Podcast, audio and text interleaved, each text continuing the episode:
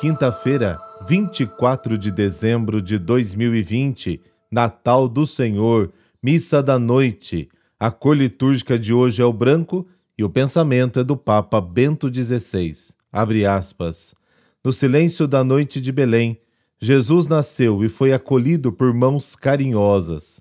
E agora, neste nosso Natal, em que continua a ressoar o feliz anúncio do seu nascimento redentor, quem está preparado para lhe abrir a porta do coração? Fecha aspas.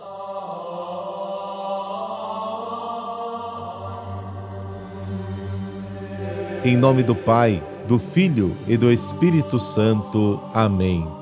Deus do Natal e de todos os dias, doador de todos os dons, abençoai aqueles que amamos e que não estão aqui conosco.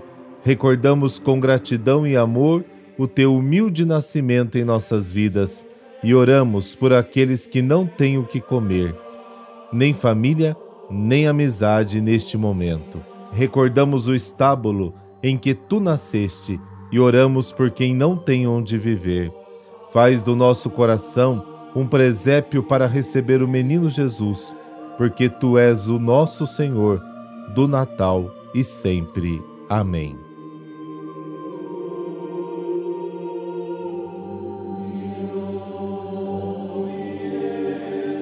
O Senhor a quem invocamos ao longo do advento se tornou carne e veio morar no meio de nós.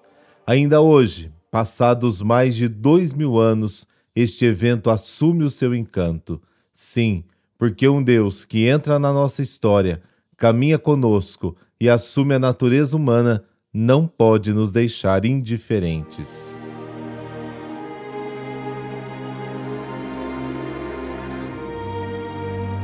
Lucas, capítulo 2, versículos de 1 a 14. Aconteceu que naqueles dias César Augusto publicou um decreto ordenando o recenseamento de toda a terra. Este primeiro recenseamento foi feito quando Quirino era governador da Síria.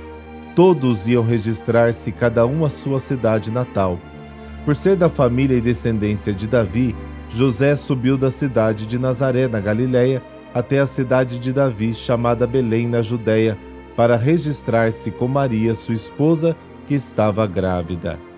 Enquanto estavam em Belém, completaram-se os dias para o parto, e Maria deu à luz o seu filho primogênito. Ela o enfaixou e o colocou na manjedoura, pois não havia lugar para eles na hospedaria. Naquela região havia pastores que passavam a noite nos campos, tomando conta do seu rebanho um anjo do Senhor apareceu aos pastores e a glória do Senhor os envolveu em luz, e eles ficaram com muito medo. O anjo, porém, disse aos pastores: Não tenhais medo, eu vos anuncio uma grande alegria que o será para todo o povo. Hoje, na cidade de Davi, nasceu para vós um Salvador que é o Cristo Senhor. Isto vos servirá de sinal. Encontrareis um recém-nascido envolvido em faixas e deitado numa manjedoura. E de repente juntou-se ao anjo uma multidão da corte celeste. Cantavam louvores a Deus, dizendo: Glória a Deus no mais alto dos céus e paz na terra aos homens por ele amados. Palavra da salvação. Glória a vós, Senhor.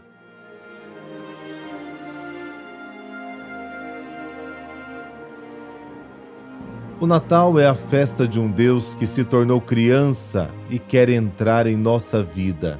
O consumismo sempre nos impôs a figura do Papai Noel e o presépio que era visto em muitas casas tem perdido espaço. Esse ano, por conta da pandemia, até o convívio familiar ficou restrito. Isso tudo pode nos ajudar a refletir melhor o verdadeiro significado desta noite. Jesus em cada Natal vem nas noites dos homens. O que ele nos pede neste momento é superar nossa indiferença e observar com esperança o desenrolar da história e dar a nossa contribuição. Uma criança entrou na história e a virou de cabeça para baixo. Deus não escolheu o que é imponente aos olhos dos homens, mas o que é pequeno para desfazer os nós que as pessoas fizeram no mundo. A simplicidade do Senhor é a grande lição do Natal.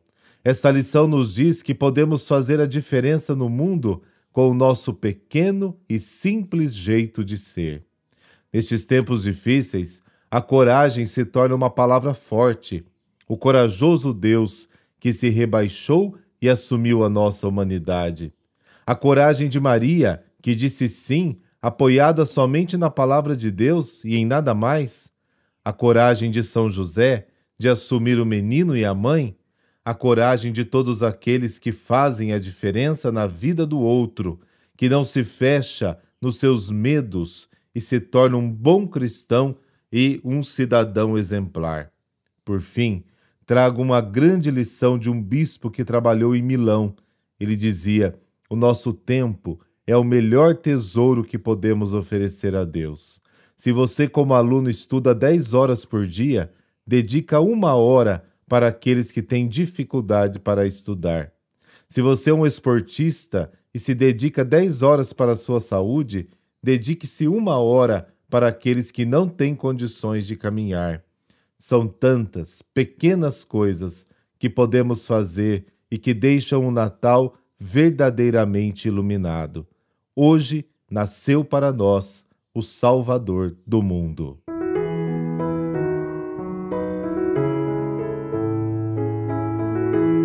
Hoje a igreja celebra Santa Tarsila.